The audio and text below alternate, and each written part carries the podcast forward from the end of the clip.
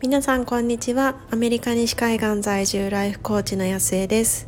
今アメリカは1月の、えー、9日月曜日の朝の9時を少し回ったところです、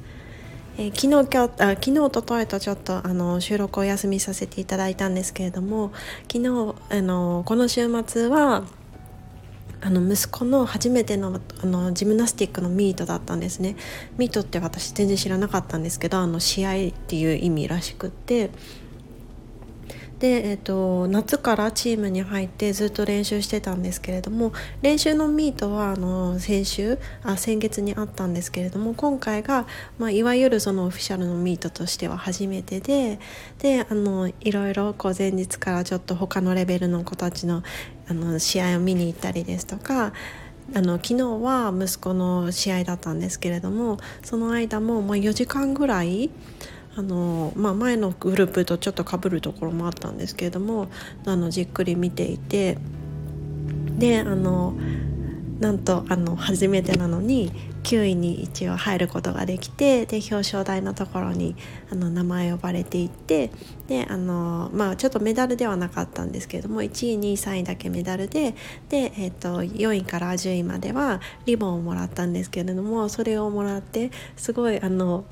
なんて言うんでしょう、まあ、ちょっと8歳なのでもうちょっとなんていう素直さが抜けてきてはいるんですけれども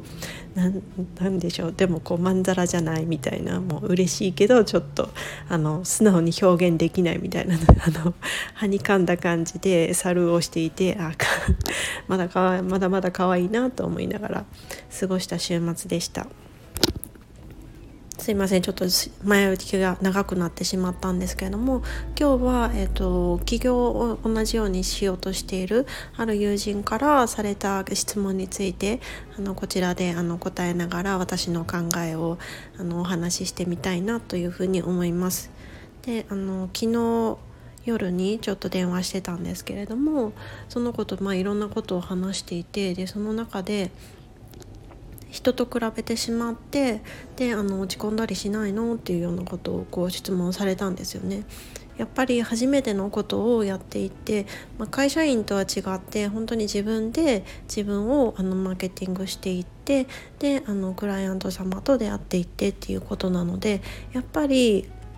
私自身もあの同じようにあのインスタのコーチのアカウントのを見てあこの人はこんなにあのいっぱいあの反応が来ていていいなとかあこの人はこんなになんかちょっと力強い感じなんだなっていうふうに自分とついつい比べてしまうことはもちろんあります。でもあの友人とも話してたんですけれどもそもそもなんかそういうふうにちょっと不安に思ってしまうっていうのは自分があのチャレンジしている証拠でもあるんですよね。そもそもその自分がいつも同じことをしていてコンフォートゾーンにいる限りはその不安とかって全く感じないはずなんですよね。でもそれを感じてるっていうのはそれを自分からストレッチして自分の範囲を広げていこうっていうことをしているはずなので。でそれは私が望んでいる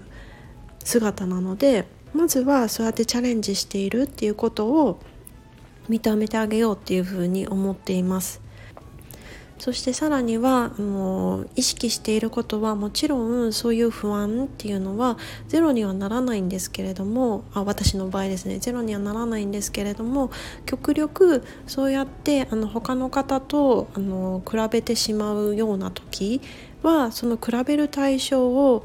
あの自分自身の人格にしないようにっていうのは常に心がけています。もちろんそのコーチングのビジネスをしているコーチングを提供しているっていうのは私の一部ではあるんですけれども全てではないんですよね。例えばその他にコーチングをやってらっしゃる方がすごくこう眩しく見えてしまったとしてもそれは自分自身と比べているわけでもないしその人の自身と比べているわけでもないしあくまでその一部分でしかないんですよね。その切り取ったコーチングを提供していますっていうその一部でしかない。だから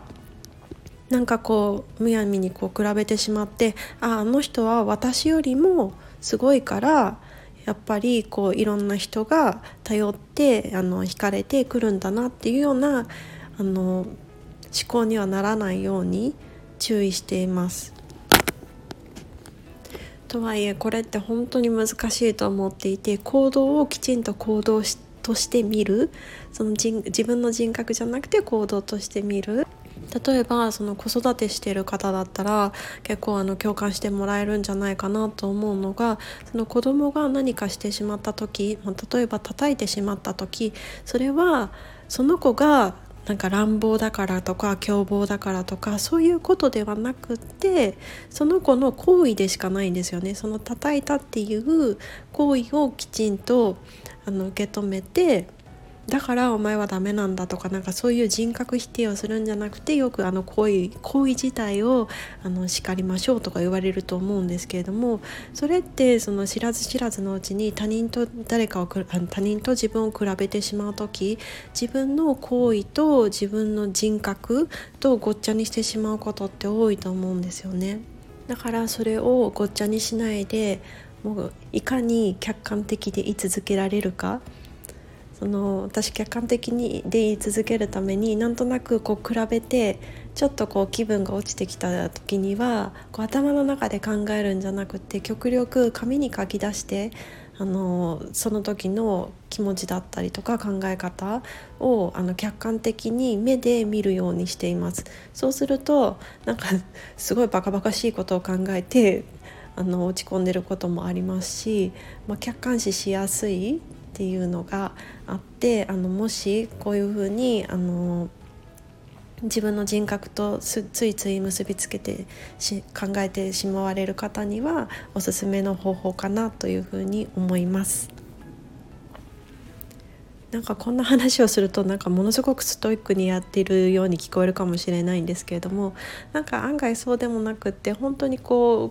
個人的にはなんかやるべきことを淡々とやっているだけのイメージなんですけれども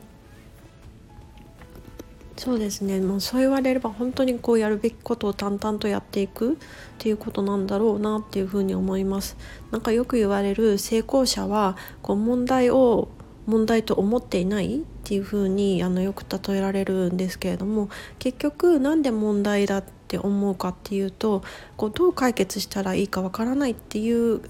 前提があるから何かがこう問題っていう風に見えると思うんですよね。でもこう本当にやるべきことを淡々とやっていくそうやってやっていくことによってその問題解決能力がどんどんどんどん上がっていくと問題が問題でなくなっていくのでこう何かが起こったとしてもちゃんとこう対応できるようになるんですよね。でなんかそれを積み上げていくからこそ、まあ、成功者は成功者になると思うんですけれども本当になんかあの、まあ、失敗とかももちろんあってこう人と比べてしまって悔しい思いをしてとかもあるとは思うんですけれどもそれであっても別にそれでこうゲームオーバーなわけではないしその失敗してそこから学んでまたその問題解決能力がアップするでそうするとどんどんどんどんその問題が問題でいなくなってきてでいろんなことがあのきちんとうまくできるようになっていってであの精神的にも満たされたりですとかこうありたい姿に近づいていくんだろうなっていうふうに思います。なんだか途中から脱線していってしまったような気もするんですけれども今日は人と比べてしまう時あのへこんだりしないのっていうふうにあの聞かれた質問に対してあの自分なりの考えをお話ししてみましたどなたかの考えるきっかけになっていれば嬉しいなと思いますでは今日も皆さん素晴らしい一日をお過ごしください。